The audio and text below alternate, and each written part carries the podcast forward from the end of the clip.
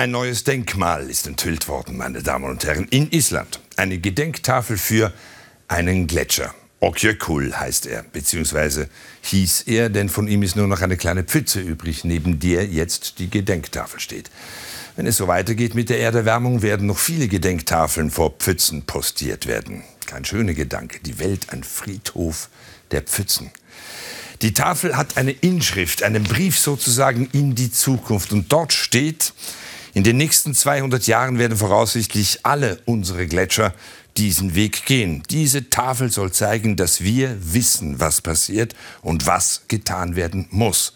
Nur ihr werdet wissen, ob wir es getan haben. Tja, man spürt so den Rest von Restoptimismus. Aber ist das auch korrekt? Ich meine, wenn die Klimakatastrophe doch noch abgewendet wird, dann wächst ja der Gletscher wieder über die Tafel und niemand kann sie mehr sehen.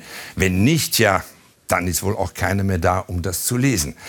Nein, ich denke, wir brauchen eine andere Inschrift mit klarer Ansage. Der Dichter Charles Bukowski hat mal eine entworfen. Ein Grabstein auf den ganzen Schlamassel, schrieb er, auf dem steht Menschheit, du hattest von Anfang an nicht das Zeug dazu.